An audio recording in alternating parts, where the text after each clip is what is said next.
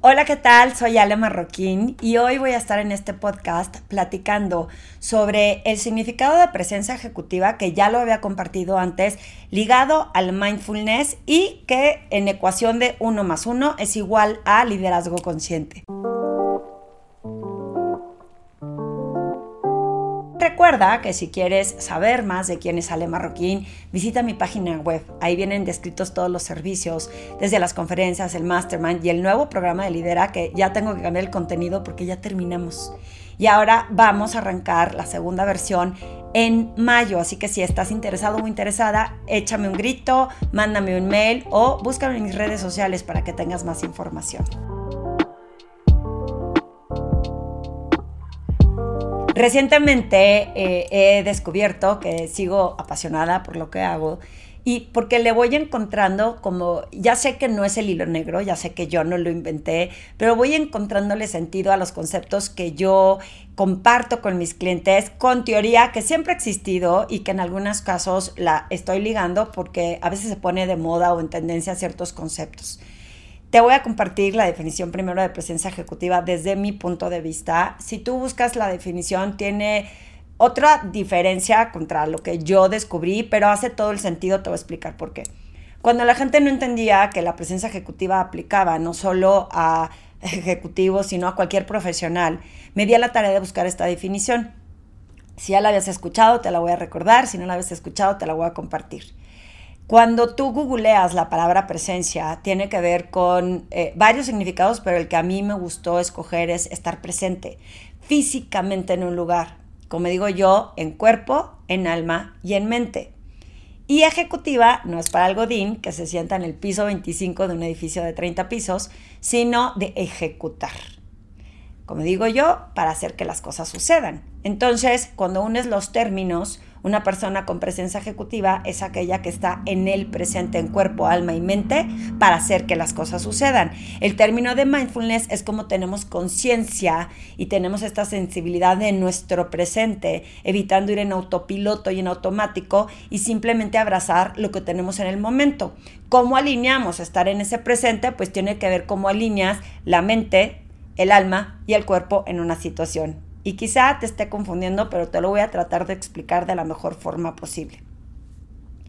Cuando la mente está en otro lugar, cuando vamos en autopiloto, que es, creemos que estamos pensando, pero a lo mejor ¿no? Como digo yo, voy derecho, no me quito, si me pegas me desquito y voy por el resultado, voy mecánicamente. Y cuando llegas a ese lugar, dices, ¿cómo llegaste aquí? Ni cuenta me di. Ese es cuando la mente no está en el momento presente.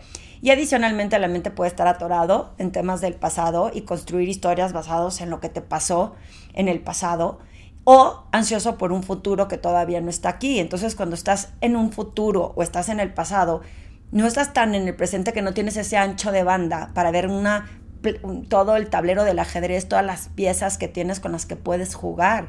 Porque si estoy atorada y me equivoqué, o en el pasado eh, me sucedió esto, o si estoy demasiado ansioso porque qué va a pasar si me quedo sin trabajo, qué va a pasar si la gente no le gusta lo que voy a presentar, pues no estoy disfrutando mi presente. Entonces, cuando mi mente está atorada en otra situación, mi cuerpo tampoco puede estar presente porque es imposible que mi mente o mi cerebro le mande señales de lenguaje positivo a mi cuerpo cuando tiene ansiedad o cuando está desesperado o frustrado o triste por lo que sucedió en el pasado. Cuando yo hablo de tener el cuerpo en el presente, es mostrar esta eh, postura en donde tengas esta conciencia. Por eso me importa mucho el mindfulness. El liderazgo consciente es de, desde mi postura, yo tengo que proyectar este liderazgo, esta credibilidad y esta autoridad. Porque por más de que yo me la crea, si mi postura manda una señal de nervios, si mi postura manda una señal de la que importa soy yo y, estoy jorobada y no tengo esta conexión de energía con otros, muy probablemente, por más de que yo tenga mucho talento, no voy a poder proyectar este mensaje que quiero proyectar y sobre todo, olvídate el mensaje, influir y tener suficiente información o herramientas para tomar decisiones. Tuve eh, recientemente un encuentro con una persona que desde que llegó dije, algo no está bien. No solo lo sentía en emociones, sino que su lenguaje no verbal estaba como muy duro y su postura estaba como muy apretada Y cuando le pregunté, oye, ¿está todo bien? Resulta que no estaba todo bien. Estaba ahí físicamente forzado por la situación, estaba sin voluntad en ese lugar. Y su mente ya le había contado estas historias que nos hacemos de productores de televisión y hacía capítulos de telenovela, que había hecho toda una historieta del porqué o la razón por la que tenía que estar ahí. Cuando la realidad es que se lo había contado solito y no era cierto lo que se estaba imaginando, sin embargo, se podía notar en ese momento en cuerpo y en mente. Y obvio que su cuerpo estaba tenso porque su mente no estaba en ese presente. Y en alma van a decir, Ale, ¿y en alma que Cuando tus valores no están alineados a tu situación presente, se muestran las emociones.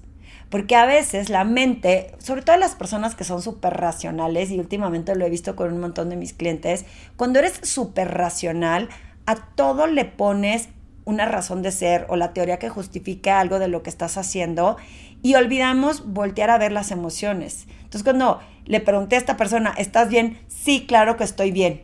Pues sí, pero entonces, y se nota que hay una emoción de, enojo, de frustración. Y entonces, obvio, no estoy en el presente.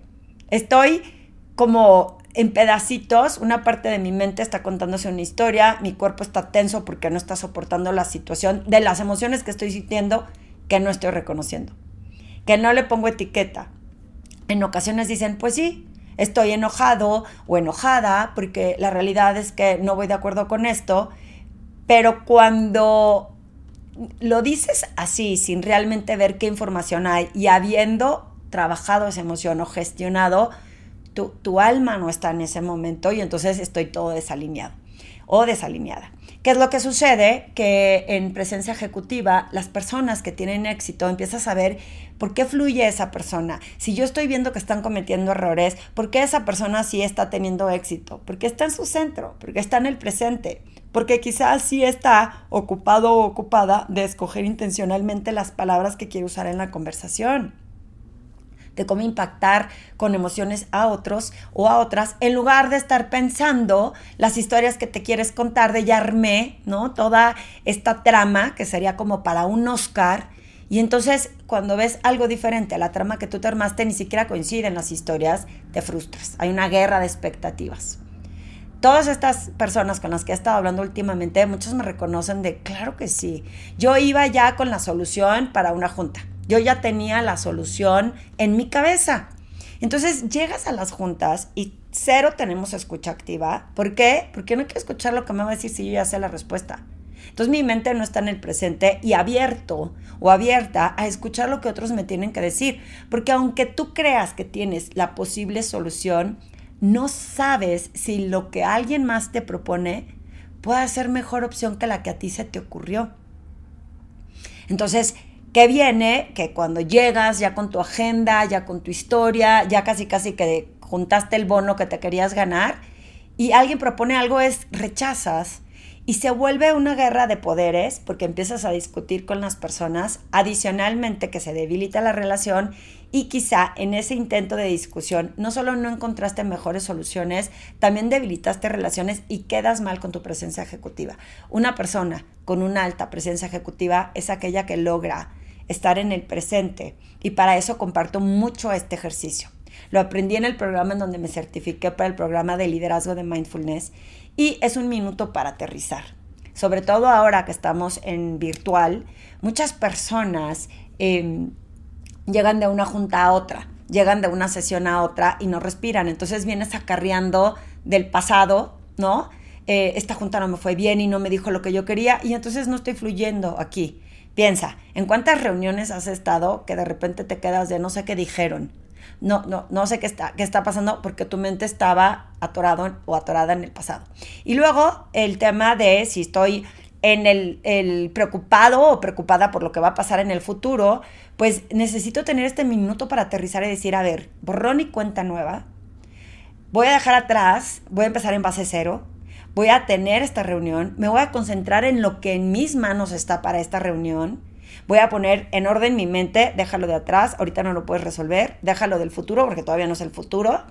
Y entonces mi cuerpo automáticamente va a tener más conciencia de estar presente, sobre todo si ya tienes la herramienta de cómo estar centrado o centrada en alguna reunión o cuando vas a dar un pitch de ventas, entre más tengas una postura de poder, y cuando digo una postura de poder no es de imponer autoridad, sino abierta, la energía, el canal de energía en el que conectas, en el que tu lenguaje no verbal esté abierto. ¿Para qué? Para que puedas mostrarle a la gente que estás en el presente. Pero si mi mente no está aquí, no hay manera que el cerebro le mande esas señales al cuerpo. O sea, no hay manera, lo voy a repetir varias veces porque es imposible que yo te diga, a ver, piensa en una situación que estás feliz y haz un lenguaje no verbal como si estuvieras enojado, o sea, gestos. No puedes, porque la felicidad es una cosa que no se puede reflejar en enojo y viceversa.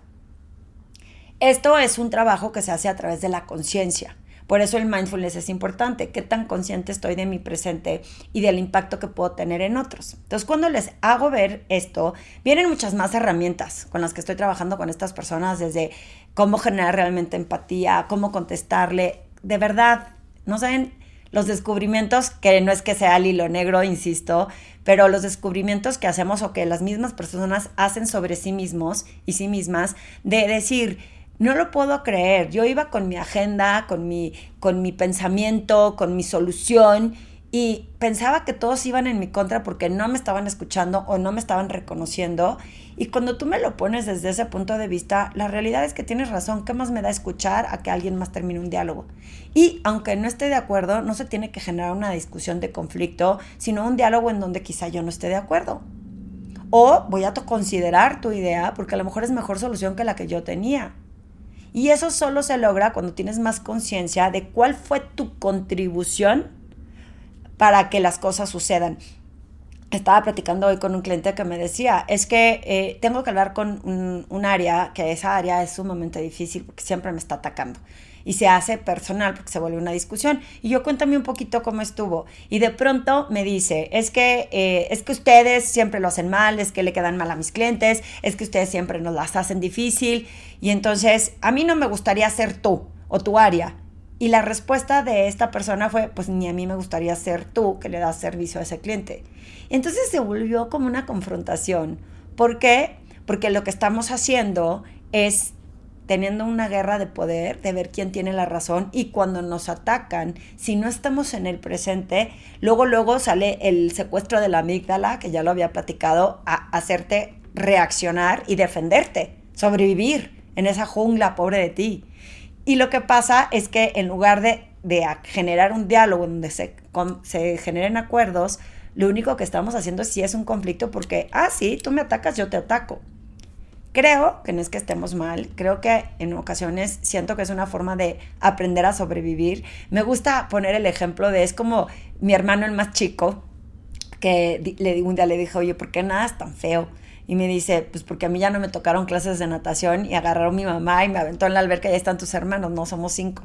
Claro que es una mala broma, si mi mamá la escucha se va a enojar, sin embargo, eh, me hace sentido en que a veces nos avientan a la alberca sin saber la técnica de cómo hacerlo y tenemos que sobrevivir para no ahogarnos. Y en esa sobrevivencia, pues si alguien me ataca, me defiendo. ¿Por qué? Porque no puedo ser débil, porque así me enseñaron a que me tengo que defender y tengo que seguir en la carrera, no me puedo hacer a un lado. Y yo creo que no es un tema de sobrevivencia. Estoy segura que si todos podemos contribuir a tener conciencia de qué contribución tengo yo para que la otra persona evitemos estos conflictos, cuando le platiqué a esta persona de, a ver, tú reaccionaste a la defensiva y volviste a atacar porque no estabas consciente de que quizá la otra persona está desesperada o está desesperado porque no está encontrando soluciones y su forma de reaccionar es atacarte a ti y tú lo tomaste personal. Pero si en ese momento respiramos y decimos, a ver, ¿qué sí está en mis manos? ¿Que me ataque la otra persona? No. Claro que no vamos a permitir que nos agredan, pero ¿qué pasaría si entiendes? Seguramente debe estar muy, muy frustrado o frustrada porque las cosas no le están sucediendo y por eso me está atacando, déjame investigar un poco más. Oye, a ver, ¿qué te hace pensar que no estaría padre estar en mi área? ¿Entiendes tú cómo funciona este procedimiento? Etcétera, etcétera, como cuestionar y volverte curioso o curiosa para saber de qué trata. Y resulta que me dice, tienes toda la razón, porque automáticamente se volvió una confrontación y obviamente como somos los, los héroes o las víctimas de estas circunstancias, lo primero que pensamos es, me atacó a mí y yo me defendí cuando no tendríamos por qué defendernos, sobre todo cuando estamos colaborando en situaciones en donde no es competencia un área contra la otra, en donde el cliente no es tu enemigo, en donde solemos poner estas historias que nos queremos contar y sacarlas de contexto porque estamos asumiendo y estamos esperando algo que no recibo y se vuelve un tema personal. Eso es lo que hace la presencia ejecutiva. Ya sé que es mucha información y quizá suene como muy sofisticado. Y es lo que trato de trabajar con las personas, de hacerles ver cómo primero tengo que asegurarme que mi postura está en el presente. Y luego, bueno, primero mi mente. Minuto para aterrizar, estoy en el hoy. Esto es lo que hay. Y automáticamente es como si abrieran los telones de un teatro y puedes ver todo el escenario completo. Pero cuando vas con tu idea es como si trajeras estas eh, que tapan a los caballos, no me acuerdo cómo se llaman, y, entonces empiezas a, ver nada más el camino que quieres ver, cuando a lo mejor hay otros caminos a donde llegar. Y en alma es, es importantísimo observar las emociones, etiquetarlas, me refiero a ponerles nombre, y regularlas. El minuto antes de llegar para respirar y para estar en el presente también te puede decir, vengo muy enojado o enojada de la sesión pasada y no puedo transmitirle esto en, la siguiente sesión, porque si no saben que vengo trayéndolo de otra parte, pues va a ser en repercusión a mi propia imagen y mi propio liderazgo. El liderazgo consciente habla de cómo nosotros somos 100% responsables de la contribución que tenemos para que las cosas sucedan. Y cuando te encuentres justificando tus acciones o sintiendo que eres la persona que está atacada, eh, eh, es eh, todos contra mí o les voy a dar por su lado o ya no quiero discusiones, entonces mejor me quedo callado o callada en una junta porque la verdad es que sé que va a acabar en discusión, lo estoy haciendo acerca de mí. Estoy haciéndolo todo en torno a mí. En lugar de pensar en qué estará pasando del otro lado, cuál es la situación real y entonces empiezas a ver con mucho más claridad. Pero cuando nos volvemos reactivos es queremos defendernos, quiero volverlo acerca de la otra persona es una persona complicada, mala o todos contra mí y no logro ver que estoy enclochado en un hoyo en donde no me estoy presente. No estoy en el presente porque estoy aferrándome y con apegos innecesarios a situaciones que sucedieron en el pasado o a la falta de expectativas, de que no recibí lo que yo estaba esperando. Es un proceso que no es fácil, pero el primer ejercicio es tener conciencia. Cuando tienes conciencia de cuál es tu contribución a que estas cosas sucedan y que tú eres responsable del resultado que vas a obtener, es el primer paso para luego entonces ir arte de herramientas. Ahorita yo te quise compartir el concepto de lo que es estar presente para hacer que las cosas sucedan y cómo darnos cuenta si realmente estoy observando mis emociones, si realmente mi postura demuestra este liderazgo y autoridad que quiero y credibilidad que quiero proyectar. Y si mi mente está contando historias diferentes dependiendo del lugar en el que estoy, en lugar de dejarla en blanco, casi casi, y decir, borrón y cuenta, nueva, base cero, haber abierto, enséñenme, no sé a qué vengo a esta sesión, no sé a qué vengo a esta junta, vengo a aprender. Digo, estoy exagerando, no sé a qué vengo a esta junta, no lo vayas a decir porque te van a decir qué estás haciendo aquí, pero me refiero a ir no con prejuicios, no con creencias delimitantes, sino abierto o abierta a aprender algo nuevo y a ver qué puedes eh, explorar. Estoy segura que la innovación y la creatividad se va a dar mucho más fácil cuando no vas predispuesto o predispuesta a una sesión, cuando eh, realmente tienes conciencia de esta caja de herramientas, de esta palabra la voy a usar porque va a impactar positivamente en otros. Y de si me estoy escuchando lo que dije y cómo lo dije. En ocasiones nosotros somos responsables de que otras personas nos agredan porque no vimos ni cómo les pusimos ese reto, cómo los retamos a que me contestaran de esa forma y nos volvemos poco empáticos y poco empáticas cuando creemos que simplemente es, bueno, pues se enojó y lo entiendo, pero no es cierto, eso es ser simpático. Fuiste, tuviste simpatía hacia la otra persona, pero realmente no estás entendiendo por lo que está pasando.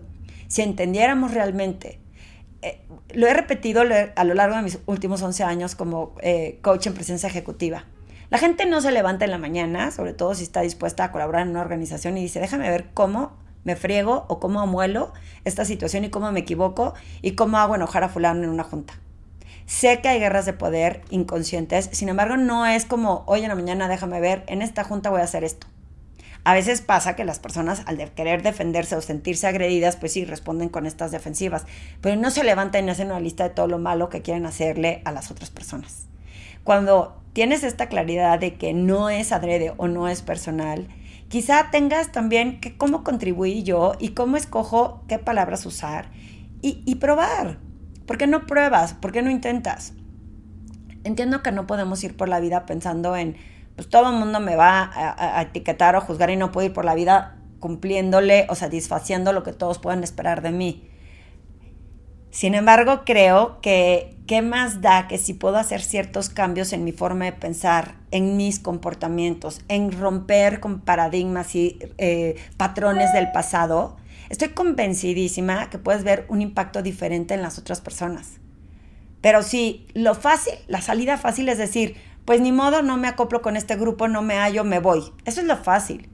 Sin embargo, ¿qué pasaría si primero te retas a intentar estar bien contigo mismo para ver si estás en el presente y ver cómo funciona ese cambio? En lugar de pensar que eh, somos los héroes o los víctimas de las cuentas que nos, de las historias que nos queremos contar. ¿Qué opinas de este concepto? Quise compartirlo hoy porque tiene mucho que ver con mindfulness, la presencia ejecutiva tiene que ver con este liderazgo consciente y de verdad eh, y me parece que con una actitud de crecimiento, aquí se viene la parte de la mentalidad abierta, con una actitud de crecer, de aprender, de humildad, ese liderazgo que estamos buscando proyectar puede ser mucho más fortalecido y puedes encontrar resultados mucho más rápido. Dime qué opinas de esta reflexión. No sé si me excedí en tiempo, ahora se me soltó la lengua, pero es un tema que como puedes ver me apasiona. Me encantaría ver qué opinas qué sugieres, qué te ha pasado, cuéntame tu historia y quizá podamos explorar en estos podcasts situaciones más reales de lo que acontece en un día a día en lo profesional, porque no estás solo ni sola, a todos nos ha pasado y créeme, en mis casi 30 años de vida profesional he pasado por más de una de estas situaciones y por eso me apasiona el poder contar qué es esa lamparita que podemos prender, pero voltearla hasta nuestro interior para saber cómo superar estos retos.